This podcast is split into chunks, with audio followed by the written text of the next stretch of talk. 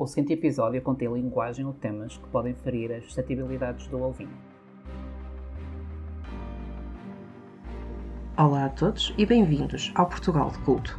O meu nome é Luís Gomes. E o meu nome é Eva Monteiro. Neste primeiro episódio, vamos estabelecer as premissas nas quais iremos basear este podcast.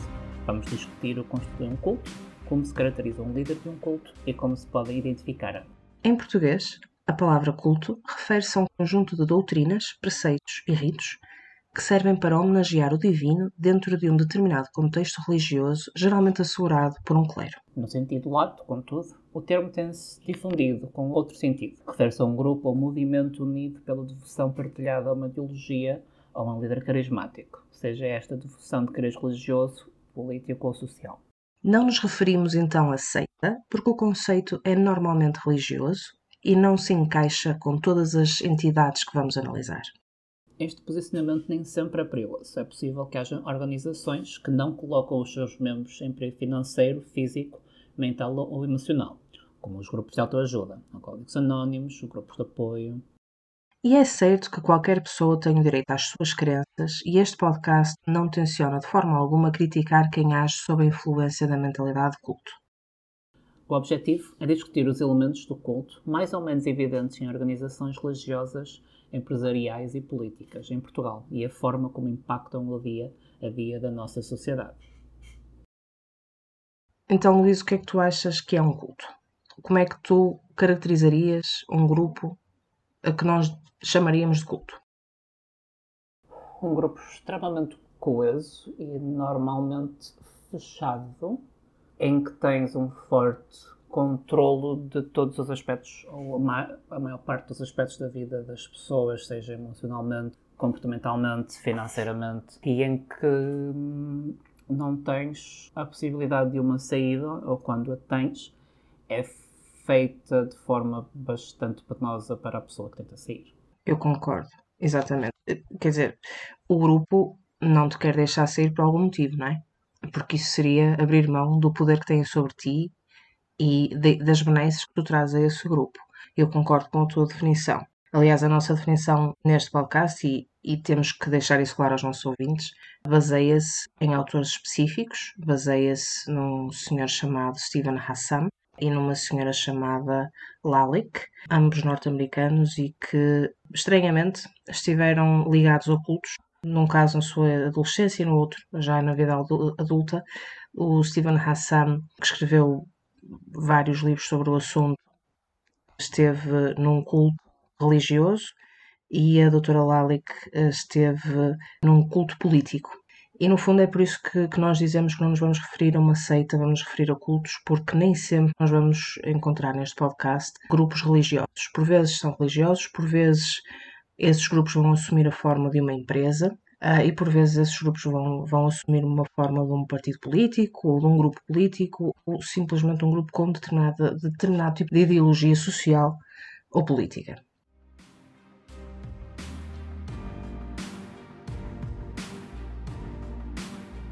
Socióloga de profissão. Na década de 1970, a doutora Lalitz passou cerca de 10 anos como parte de um grupo marxista-leninista radical, o Partido Democrático dos Trabalhadores na Califórnia. Eventualmente o grupo dissolveu-se e ela conseguiu sair, mas apenas com a dissolução do grupo. Foi professora no Departamento de Sociologia na California State University e tem contribuído com vários artigos para revistas académicas sobre cultos e religiões. Escreveu vários livros sobre cultos, incluindo uma das suas obras mais conhecidas, Bounded Choice, baseado no culto Heaven's Gate, um culto ovnilógico New Age.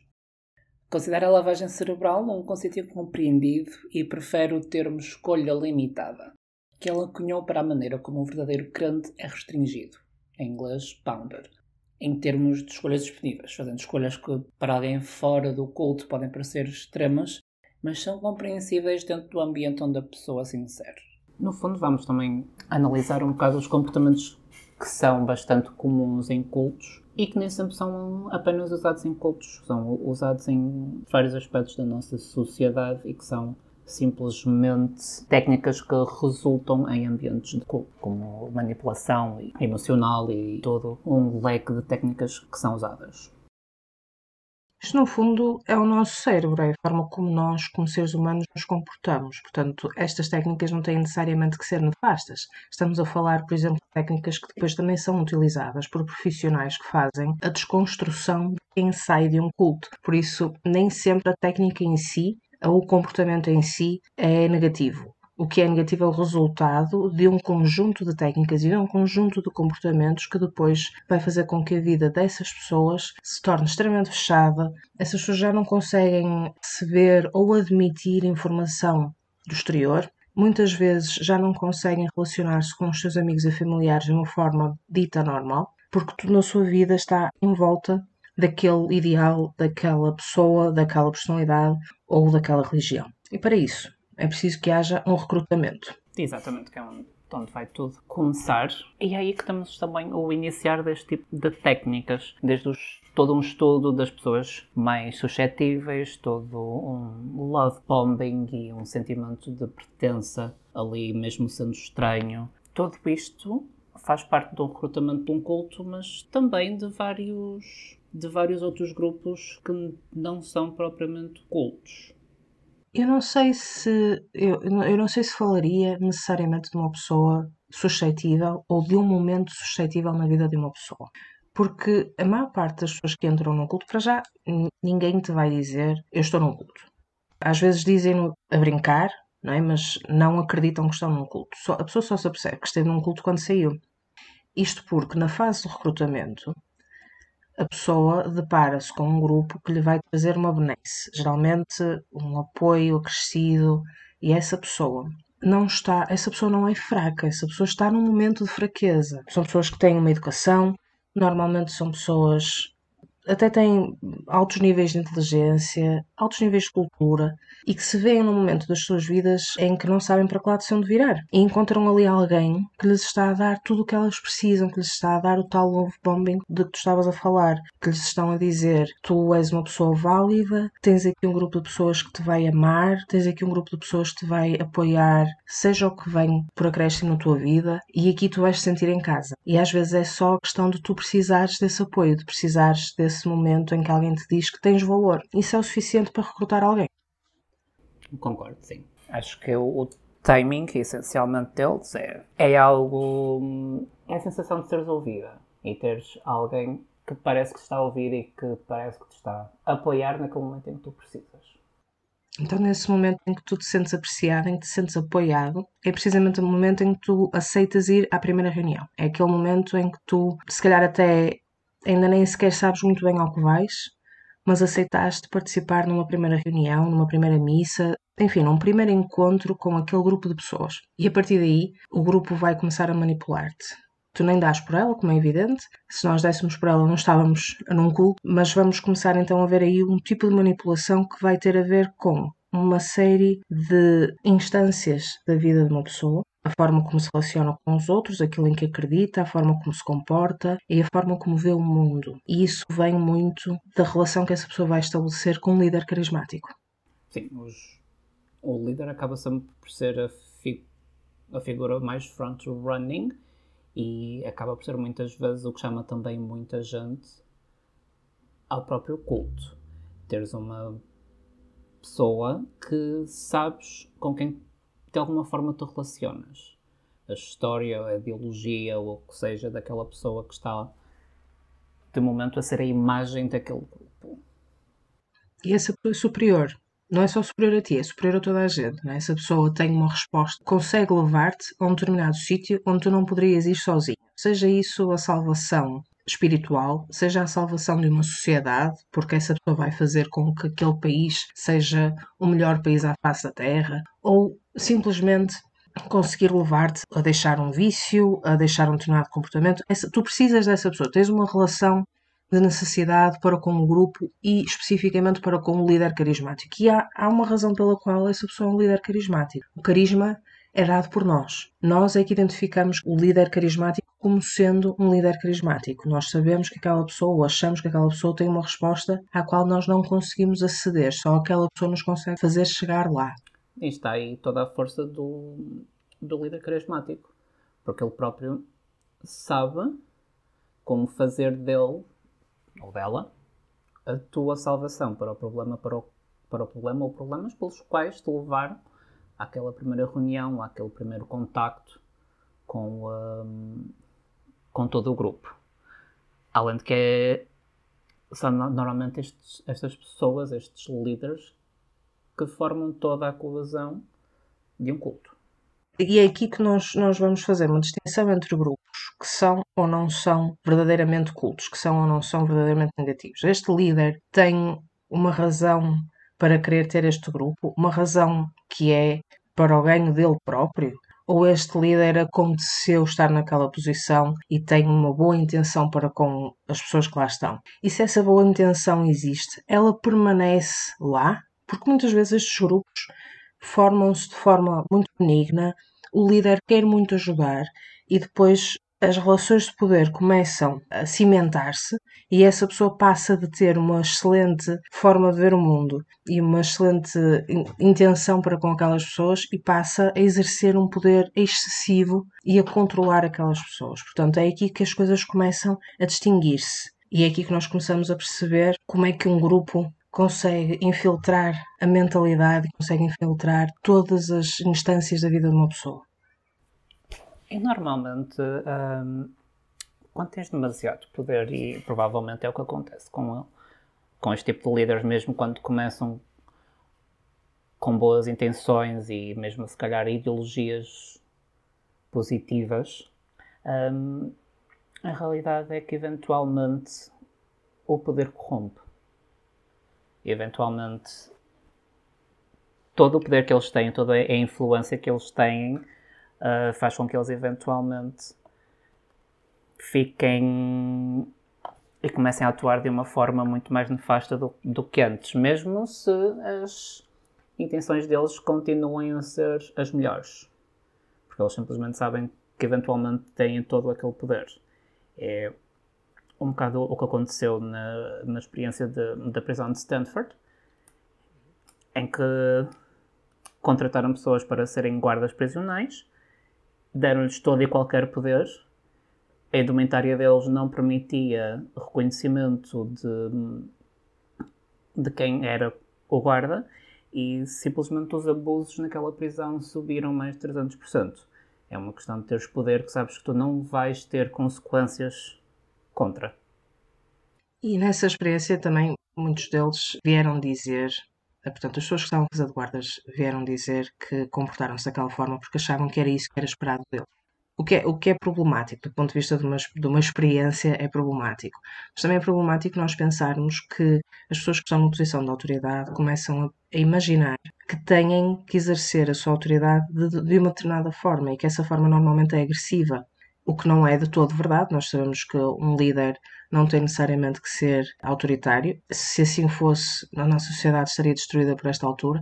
Mas é verdade que as pessoas, quando começam a ter demasiado poder, começam a pensar que esse poder tem que ser exercido de uma forma forçosa. Autoritária, autoritária exatamente. Eu acho que tem a ver com essa autoridade e tem a ver com a necessidade e com o prazer que dá a determinado tipo de pessoas controlar as outras pessoas. Saber que, como acontece em alguns grupos, saber que se disser ao marido que ele não pode estar mais com a esposa porque a partir daquele momento a esposa vai ser entregue a outro homem, que por mais que esse homem se, sente, se sinta mal, e essa mulher muito mais, que esse casal vai obedecer a essa ordem. E nós temos visto isso em vários grupos, não necessariamente em Portugal, nem sempre estes exemplos vêm de Portugal, porque quem estuda grupos de, de controle e quem estuda cultos acaba por se deparar com muitos exemplos vindos dos Estados Unidos. Também um bocadinho porque os Estados Unidos são bastante maiores, quando tens uma população muito grande, acabas por ter mais casos para estudar. E nos Estados Unidos não faltam casos de estudo, o que nem sempre exemplificativo daquilo que seria em Portugal, mas é um facto que quando estudas cultos vais acabar por ter exemplos no estrangeiro e especificamente nos Estados Unidos e tens muitos, muitos exemplos desse momento em que a pessoa percebe que consegue ter, exercer, ter e exercer um controle absoluto sobre os seus seguidores, porque eles também já não têm ou, ou, acham que já não têm para onde voltar. Não é só a questão de tu te sentires ouvido ou de te sentires apreciado dentro do grupo. O grupo faz-te crer que lá fora já não há mais nada a que tu te possas agarrar. Se saíres deste grupo, a tua vida acabou. E de uma certa forma, é verdade, porque tu tens, que, tu tens que reencontrar todas as pessoas que tinhas na tua vida. E vais ter que chegar à beira dessas pessoas e dizer: Eu errei, eu estive num, num grupo que só me fez mal e eu agora quero retomar a minha vida. E essa reconstrução deve ser muito, muito dolorosa. Bastante, até porque mais do que as tuas relações pessoais, tens toda. Ao fim de algum tempo, isto depende, obviamente, da duração que estiveste num culto, um, tens toda uma reconstrução social um, a fazer, a nível de emprego, a nível de inserção em no que seja, porque a verdade é que muita, depois de vários de muito tempo num culto, a verdade é que tu já não sabes interagir com as pessoas, porque a sociedade muda constantemente, mas um culto tenta se manter o mais rígido possível, ou seja, tu sais de um culto é toda uma sociedade bastante diferente do que era quando tu entraste. Há toda uma adaptação que tu vais ter que fazer porque simplesmente ficaste excluído de todas aquelas mudanças que dentro de um culto foste bloqueado lá. E dinheiro. Também. Não tens dinheiro. Porque a verdade é que o culto também te vai comer o dinheiro todo. E isto, eu penso muito nisso. Se eu algum dia tivesse tido uma experiência dessas, como é que eu ia conseguir, como muita gente que sai de um culto com 20 ou 30 euros no bolso, como é que tu comes? Não é? Porque tu estás, tu estás à mercê do perdão das pessoas que te viram sair e que te, e que te disseram que aquilo ia dar mau resultado. Tu estás à mercê de chegar à beira da tua mãe, do teu pai, dos teus familiares, dos teus amigos e dizer-lhes: tinhas razão, era um culto, destruíram-me, e eu tenho 20 euros no bolso e não tenho o que comer. Porque as pessoas que entram num culto normalmente são controladas por onde? Pelo comportamento, por darem todo o seu dinheiro ao culto o máximo que é possível. Muitos desses cultos até ficam com o dinheiro todo dos ordenados e depois redistribuem à sua bela mercê consoante acham que tu precisas ou não. E portanto aquilo que comes, aquilo que vestes, aquilo que fazes é controlado muito pela, pela instância monetária da tua vida o teu dinheiro não é teu, é de uma comuna. E depois é redistribuído consoante o líder considera que tu precisas. Ora, se tu comes num, numa comunidade, a comida não é tua. Se te dão roupa em vez de dinheiro para comprar roupa, se te retiram o teu salário ou se tu já doaste, e vamos pôr aqui umas, umas aspas valentes no doar, se doaste todos os teus bens a um culto. Tu queres sair do culto, tu agarras-te a quê? Tu vais viver onde? Tu vais comer o quê? Tu vais trabalhar em que empresa? Qualquer pessoa em Portugal que já tenha passado por uma fase de desemprego sabe o quanto custa encontrar um emprego. Às vezes é imediato, às vezes estás a sair de uma empresa, entras logo noutra e encaixas, não é? Mas isso é para quem está no mercado de trabalho, se calhar no mercado de trabalho até com bastantes oportunidades e vai encaixando dos empregos para os outros e vai-se conseguindo safar. Mas quem nunca esteve um ano desempregado, desesperado à procura de emprego, a receber uma miséria? Agora vamos imaginar uma pessoa que certamente não tem as oportunidades nem tem um currículo. O que é que vai dizer no currículo? Eu estive num culto, não tem nada a que se agarrar e de repente precisa de, de, arranjar um emprego. Essa pessoa, à partida, vai ser explorada. Sabemos que sim. Sabemos que a pessoa, se não tem um currículo, se não tem muitas vezes estudos, uh, se esteve num grupo que a controlou durante uma série de anos e não tem, não tem que se agarrar, não tem o que mostrar de ter feito durante esse tempo, vai trabalhar para o pior emprego possível e provavelmente vai receber muito pouco. E as pessoas sabem disto, as pessoas têm consciência de que no momento em que saem do culto, a sua vida vai ficar mais difícil. Então, porquê é que saem? Porquê é que tu achas que uma pessoa sai de um culto? E, aliás, também, por exemplo, uh, quando falamos, por exemplo, em, em, religião, há pessoas que certamente têm lá a família inteira. Ou grande parte da família. Então, como é que tu sais dali quando sabes que a família, que é aquela que eu acho que é o que todos nós pensamos, são aqueles que nos vão ajudar sempre. Hein? Como é que tu sais dali? Vais sair com o quê? E há grupos que te dizem: se saís, não vais falar mais com a tua mãe. E o teu pai nunca mais olha para a tua cara. E tu, a partir deste momento, não existes para nós. E eu imagino também a dor, não só da pessoa que decide sair, mas a dor das pessoas que ficam e que se veem impedidas de contactar, por exemplo, com um filho ou com uma mãe, não é? Porque também pode ser, eh, a relação pode ser inversa. Eu imagino o que não seja tu de repente perderes contacto com todas as pessoas com quem alguma vez tiveste uma, uma relação de significado. E isso, para mim, é uma das coisas que mais deve prender as pessoas ao, ao culto, ao grupo, seja ele qual for. Mas nem sempre, nem sempre tu tens ali a tua família. Também podes ter, por exemplo, todos os teus amigos. Os teus amigos são todos daquele partido. Tu tens as tuas relações, por exemplo, um, só de amizade, não de família, mas até foi esta pessoa que te arranjou emprego. Foi aquela pessoa que te facilitou, vamos lhe chamar facilitar, não é? Para não dizermos a palavra ser, que te facilitou uma progressão na carreira. Como é que tu vais dizer àquela pessoa, eu não acredito nestes ideais?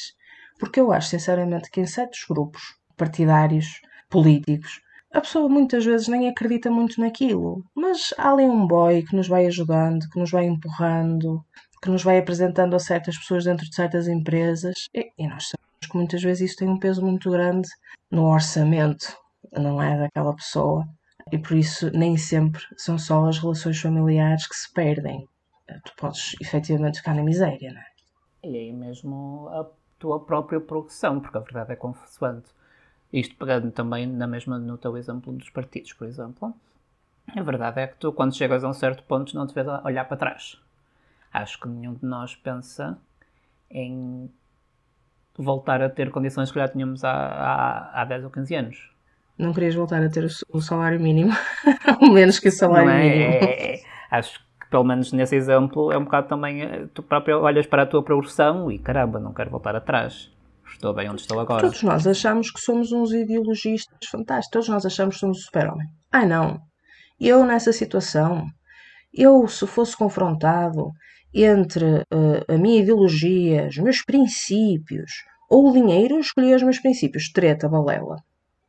Não escolhias os teus princípios, escolhias uh, o teu nível de vida, escolhias o bom carro, escolhias, uh, se calhar, ter uma posição de poder dentro de uma empresa, porque a dada altura tu também não é só a questão do prazer que isso te dá, é que tu já compraste o carro e agora tens que o pagar e não pagaste a pronto, não é? Pagaste as prestações. E já compraste a casa com piscina e tens um cão e dois filhos e tens que sustentar isso tudo.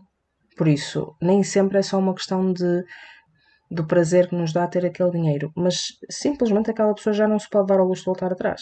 Claro que podia deixar de ir de férias para Bora Bora e cortar um bocado nessas coisas. Mas pronto, Bora Bora deve ser espetacular, eu também queria. Mas agora ir ali para a Malveira não é exatamente o mesmo que ir para Bora Bora. ir para a Praia de Matosinhos exatamente. não é... Quer dizer, para nós pobres, não é? Não há problema nenhum ir para a Praia de Matosinhos, bem bom. Um bocadinho ventoso, passar ali em certas zonas pode não ser muito agradável a nível olfativo, mas a gente vai, e, e apanha sol e vai para a praia. Não precisamos ir a Bora Bora. Mas quem está habituado a ir a Bora Bora quer continuar a ir a Bora Bora. E a nossa mente prega-nos muito mais rasteiras do que aquilo que nós pensamos. Friamente, de forma calculista, nós somos capazes, do lado de fora do culto, de apontar todas estas coisas e dizer eu faria de forma diferente. Mas será que faríamos? Será que não, será que não estamos todos suscetíveis a isto? Eu considero que sim. A qualquer momento, qualquer um de nós, por mais experiência de vida, por mais estudos que tenha, por mais cultura que tenha, por mais dinheiro que tenha, pode ser apanhado no meio de um grupo destes sem dar por ela e provavelmente só no momento em que decide sair é que percebeu que está num culto. E muitas pessoas demoram anos depois de saírem do culto a admitirem que aquilo era um culto. E é muito interessante a forma como as pessoas têm essa dificuldade de enfrentar essa realidade. Por acaso, enquanto eu estava um, a investigar vi um, um, estudo de Mark Gallagher e por acaso também tens o oposto. Pessoas que saíram do cultos, neste caso eles deram um, um, exemplo de uma, de uma igreja, e eh, em que no entanto a pessoa saiu porque tinha noção que, que aquilo não lhe estava a fazer bem e quis sair, mas continuam a falar da igreja como um, algo positivo na vida deles. Eu diria que nesse caso, essa pessoa ainda não deixou de ter influência do culto na sua vida. Eu consigo entender, no entanto, porque se calhar no momento em que eles realmente entraram no culto, se calhar foi uma tábua de salvação. Se calhar, Sim. obviamente que não foi a melhor, mas se calhar foi uma plataforma para eles se lançarem eventualmente quando saíram. E se calhar foi o, o choque inicial que eles, que eles precisaram, sabes?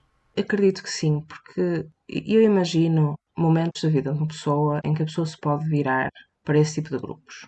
Eu tenho exemplos na minha família de pessoas que são extremamente religiosas e eu sei quais foram os momentos da vida delas, os momentos de extrema dor da vida daquelas pessoas que as fizeram virar-se para a religião.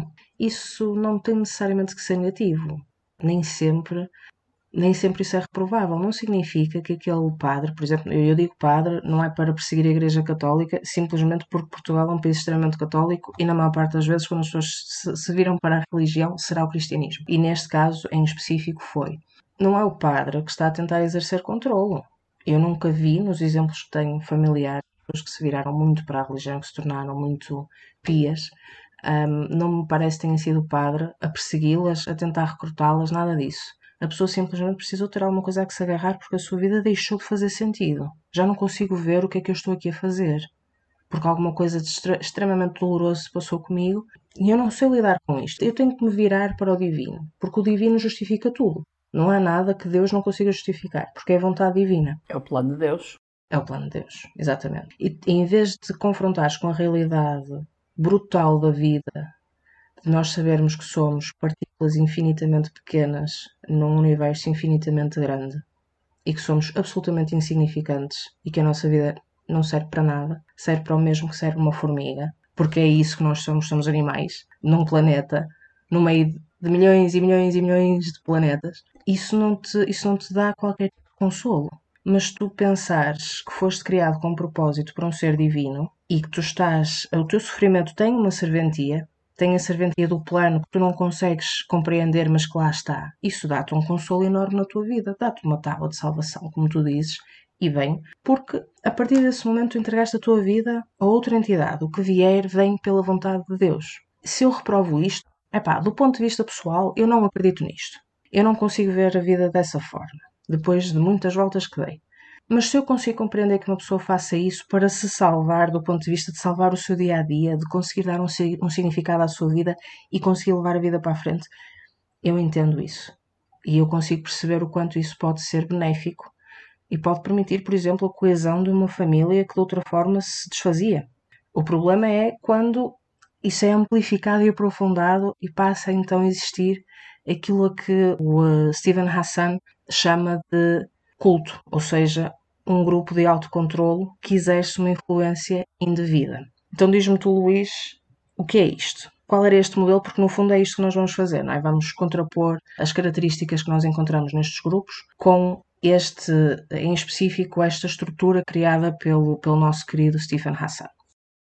Então, o Sr. Hassan criou um, um, todo um método de avaliar e explorar aqui a forma como os cultos conseguem controlar as pessoas para que elas fiquem e sejam partes participantes do, de um culto. Isto desde, por exemplo, um controle de comportamento, a forma como as pessoas se controlam, a forma como interagem umas com as outras e, com, e especialmente com o mundo lá fora, o controle da informação, desde controlar tudo o que eles consomem a nível de informação sobre o próprio culto ou sobre o mundo de fora, toda uma manipulação e doutrinamento do pensamento dos próprios membros, ah, mudar até os nomes e a identidade das pessoas, a, a, a, linguagem própria que elas usam e também um controle emocional muito forte, o nós contra eles, o medo do mundo lá fora ou a, a culpa de não participares como, como devias. No ou de não dares o dinheiro que devias. Também muito importante, porque ao fim do dia o culto também tem contas a pagar, não é? Lá está, a casa com piscina. E o Steven Hassan basicamente dividiu todos estes passos e este tipo de técnicas para assim caracterizar as formas que um grupo pode manipular as pessoas. Tal como já falamos, podendo ser cultos ou não. Essas técnicas muitas vezes são usadas de formas positivas, em, por exemplo, Alcoólicos Anónimos, a técnica dos 12 passos é no fundo também uma grande manipulação comportamental das pessoas, mas não é por isso que elas ficam a perder, muito pelo contrário. Eu acho que aí tem a ver Tu aceitaste. Tu pedes. Tu pediste. Porque nos Alcoólicos Anónimos, tu pedes. Não é? Tu estás consciente de que estás a ser manipulado e aceitaste ser manipulado para atingir um determinado fim que é uh, conseguires-te manter sem beber. É um passo consciente da tua parte. Enquanto que no culto. E podes sair. E podes sair e muita gente sai. Infelizmente, muita gente sai com, com maus resultados depois. E, e o, o que na verdade também. Exatamente, mas Mas podes, lá está, é, tu, tu tens controle. Tens controlo e tu sabes para que é que te estão a fazer aquilo. E tu sabes o que, é, o que é que aquilo significa e as consequências. Tu estás avisado e a qualquer momento, se fizeres uma pergunta sobre o porquê deste passo, o teu padrinho sabe-te dizer o porquê desse passo. Não te vai dizer porque são os, os mistérios insondáveis da mente do nosso líder que está em contacto direto com Deus. Isso não acontece. Apesar de esses grupos também poderem deteriorar-se e, do ponto de vista moral, também se podem aproveitar das pessoas. Qualquer grupo, em qualquer circunstância, pode entrar nestes caminhos de, de que nos fala o Stephen Hassan e eu, eu acho interessante a forma como ele construiu estes quatro pilares. O modelo chama-se Byte Model para os nossos ouvintes que queiram, que queiram saber mais sobre isto. Nós vamos deixar links na descrição para, para poderem ir diretamente à fonte, mas isto chama-se o Byte Model. Byte porque B significa Behavior Control, I significa Information Control, T significa Thought Control e E Emotional Control, de que o Luís já nos falou. Portanto, são as quatro esferas de influência de um culto e é interessante ver que elas estão por ordem cronológica. Elas misturam-se a dada altura, não é? Mas estão por ordem cronológica. Primeiro começam por te influenciar o comportamento, depois cortam-te a informação e controlam-te a informação, tu só podes ver aquele livro e só podes ler daquele site. Depois uh, conseguem imiscuir-se nos teus pensamentos, como é que tu pensas, e aí entra muito uh, a sensação de culpa. A culpa é um dos instrumentos mais utilizados dos cultos, e só no fim, só numa instância em que estás completamente indoctrinado, é que te conseguem controlar as emoções e no fundo as emoções vêm de tudo aquilo que já foi feito para trás, porque tu tens que ter este corte de cabelo, porque tu tens que vestir esta roupa, porque tu tens que falar só com estas pessoas, porque tu tens que acreditar a vida na Terra veio de um extraterrestre que tem 100 esposas angelicais com quem faz uma prole divina e tu não consegues depois não sentir o que te fazem sentir. Eventualmente, com tanto controlo e a verdade é que quando estás inserido num grupo que, toda, que todos têm uma linha de pensamento, uma linha de comportamento, é muito difícil tu não teres o mesmo. E algo muito repetido torna-se hábito. E torna-se verdade. Exatamente. Eu acho que vemos isto muito, eh, está mais forçado em de episódios que virão no futuro. Nós vemos muito isto uh, em grupos, por exemplo, de empresas de marketing multinível. Tu não estás a fazer dinheiro na verdade, é Mas eles convencem-te que sim. Eles convencem-te que sim. E não só isso, toda a gente está à tua volta a dizer-te que vais fazer muito dinheiro, que és uma boss girl. Essas pessoas também não estão a fazer dinheiro. Essas pessoas estão a passar pelo mesmo que tu. E estão a querer dizer-te que tu estás a fazer dinheiro, que é, estão a querer convencer-te de que estás a fazer dinheiro e que vais fazer dinheiro e que vais ser muito rica e, uh, e que te vão dar uma Mercedes no final do ano. E elas próprias. Porque eles próprios também se estão a enganar e porque eles precisam que continues a recrutar. E eles próprios se não disserem que estão a fazer muito dinheiro, também não conseguem recrutar ninguém. Se eles próprios não tiverem a, atitude, eles próprios não vão conseguir recrutar ninguém. Porque se alguém chegar à tua, à tua beira com uma proposta da MLM e dizer que não fez nenhum, que ainda só perdeu 500 euros, obviamente oh, se for só 500 euros, não é? Sendo, sendo positivo. E daí é importante sublinhar que sim, nós vamos abordar grupos que não são de cariz religioso. Apesar de eu achar, pessoalmente acho muito interessante a forma como a religião consegue cativar as pessoas, mas nem sempre é religião. E por não ser religião, é que muitas vezes as pessoas não conseguem acreditar que estão num culto. A quem nunca recebeu aquela mensagem: Hey Han, tenho aqui uma proposta de, de negócio para ti que é amazing. Olha, vais fazer tanto dinheiro, os teus filhos só vão andar em colégios privados. e tu vês aquela mensagem e pensas: esta pessoa está completamente fora da realidade. Mas tentares dizer a essa pessoa que ela não está a fazer dinheiro, e que aquilo não dá resultado e que ela tinha que fazer milhares e milhares de euros em vendas todos os meses para conseguir tirar um salário mínimo, porque se tu, se tu considerares o preço do produto, a porcentagem que tu vais receber desse produto e quantos milhares de euros não tens que vender desse produto para conseguir tirar um salário mínimo e quantas horas não tens que trabalhar para vender esse tipo de valores, facilmente a matemática te mostra que isso é impossível. Mas o, o, o, argumento que te dão de imediato é: ah, mas isto é um, é, é, é um extra. Enquanto não, não atinges esses objetivos, é um extra. E para deixar de ser um extra, tens que recrutar. E vais por aí. E a pessoa não consegue sair daquela mentalidade porque está de tal forma encasquetada naquele grupo e aquele grupo está de tal forma a pressioná-la diariamente que a pessoa simplesmente não consegue sair e não consegue perceber onde é que está. E não é uma religião, mas que o comportamento é o mesmo, não temos dúvida. E aí também entra um bocado o próprio sentimento de culpa da pessoa, que é aquele sentimento que tu não queres ter e evitas a todo custo. E eles evitam isso, lá está, a tentar justificar com toda uma panóplia de razões, realmente aquilo é positivo porque eu aqui estou bem, eu aqui estou a fazer dinheiro, ou aqui estou entendido, ou o que quer que seja, porque é mais fácil que lidar com o teu sentimento já disseste a toda a gente. Tu já disseste à tua mãe, ao teu pai, e aos teus irmãos, e aos teus primos, e aos teus tios, que aquilo é a melhor empresa do mundo. E é muito difícil dar o passo atrás e dizer, olha, afinal, eu na verdade perdi dinheiro. Eu na verdade lixei as minhas finanças todas e agora não tenho nada. E mais do que isso, essas são as primeiras pessoas que tu vais abordar quando estás num grupo desses para vender ou para recrutar. E só depois é que passas aos contactos a frio, não é? Uh, isso é, é, todo, é todo um tema que nós vamos discutir num episódio futuro. Mas aquelas pessoas são as primeiras a quem tu fazes a proposta. Tu já queimaste pontes. E agora vais ter que ir atrás e dizer a essas pessoas que afinal era melhor teres tido um emprego numa cadeia de fast food conhecida que paga salários miseráveis do que estares a perder tempo com, com aquela empresa.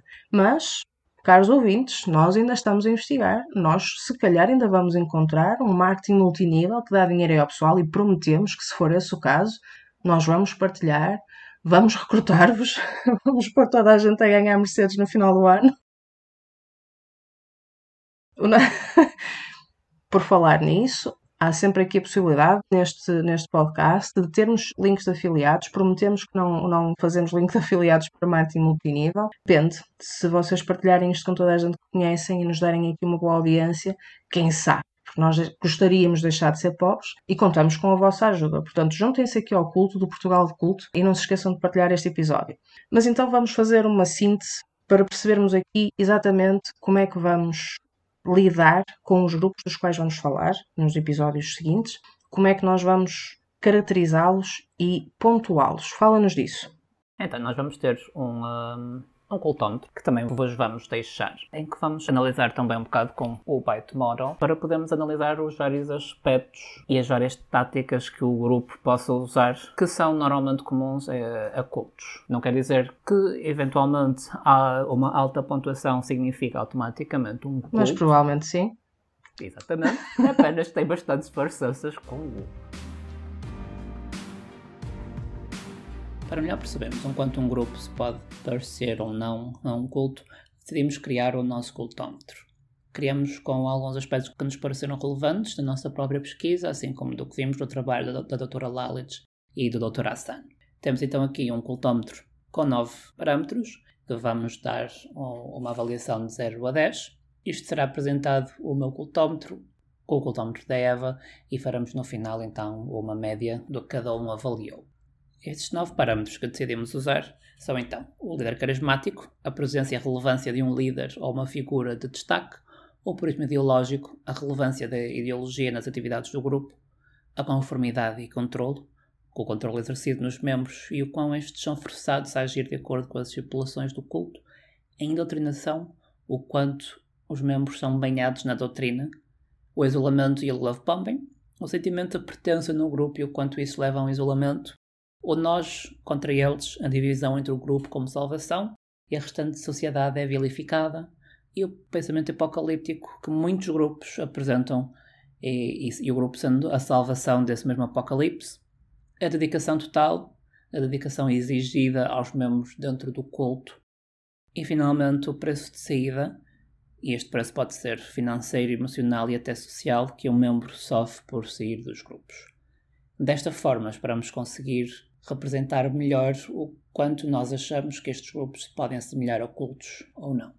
Mas atenção, nós não somos médicos, nós não somos psiquiatras, nós não temos autoridade para vos dizermos o que é que é um culto e o que é que não é. Por isso, vamos pedir-vos que façam a vossa própria análise, que investiguem estes grupos, que realmente vão ver as nossas notas para irem ver as nossas fontes e façam a vossa própria asserção daquilo que é o culto e se é efetivamente um culto. Nós não vamos dizer a ninguém que isto é com certeza um culto, maioritariamente porque isso seria problemático do ponto de vista legal, mas também porque achamos que cada pessoa deve ter a sua própria análise destes temas.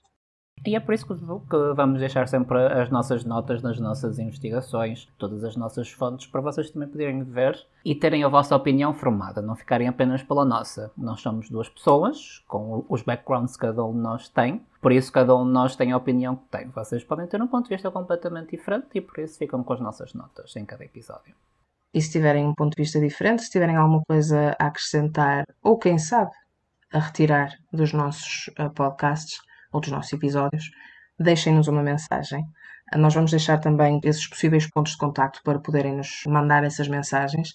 Digam-nos a vossa opinião. Deixem-nos sugestões de episódios que gostavam de ouvir, de grupos que se calhar nós não abordamos ainda e que poderemos até nem ter conhecimento. Deixem-nos a vossa opinião sobre coisas que nós podíamos ter dito e não dissemos, sobre coisas que dissemos e se calhar vocês acham que não devíamos ter dito. Tudo isso é bem-vindo. Isto é verdadeiramente democrático. Não, não temos aqui um líder carismático para nos levar a bom porto, por isso precisamos das vossas opiniões.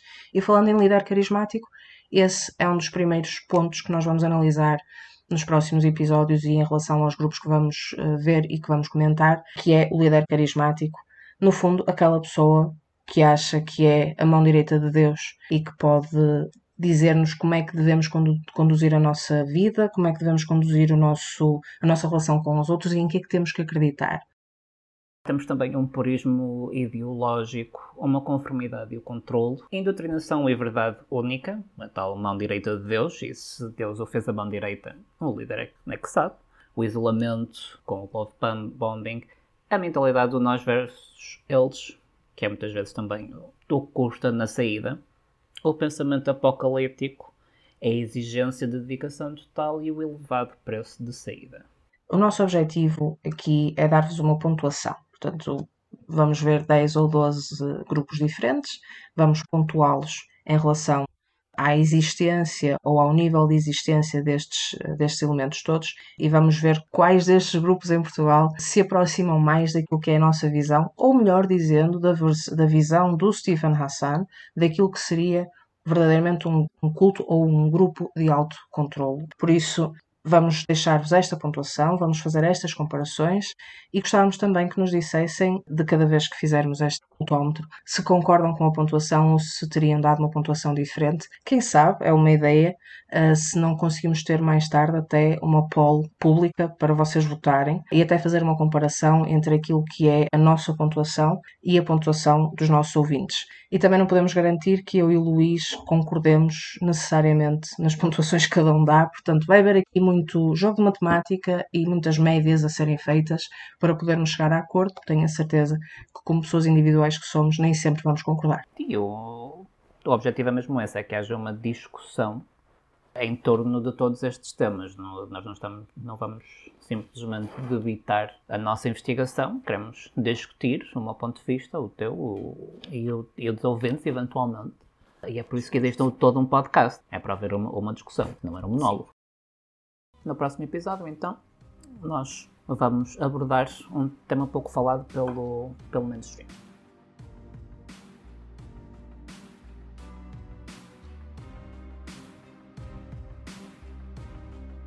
Será o Wicca ou o neopaganismo um culto? Ou apenas uma forma alternativa de religião baseada no respeito à natureza e numa espiritualidade antiga? Então juntem-se a nós nesta discussão a próxima semana para mais um episódio do Portugal de Culto. Subscreve já o Portugal de Culto no Spotify ou onde quer que ouças os teus podcasts favoritos. Partilha com a tua família e amigos e recruta-os para o Portugal de Culto. Consulta outros recursos e as nossas fontes nas notas do episódio e não te esqueças. Nunca ninguém disse que está num culto até sair dele. Enviem as vossas sugestões ou críticas por e-mail ou mensagem de voz e faremos todos os possíveis para incluir as vossas mensagens no podcast. A informação disponibilizada neste podcast é fruto de uma pesquisa extensa e refere-se a temas, personalidades e entidades controversas.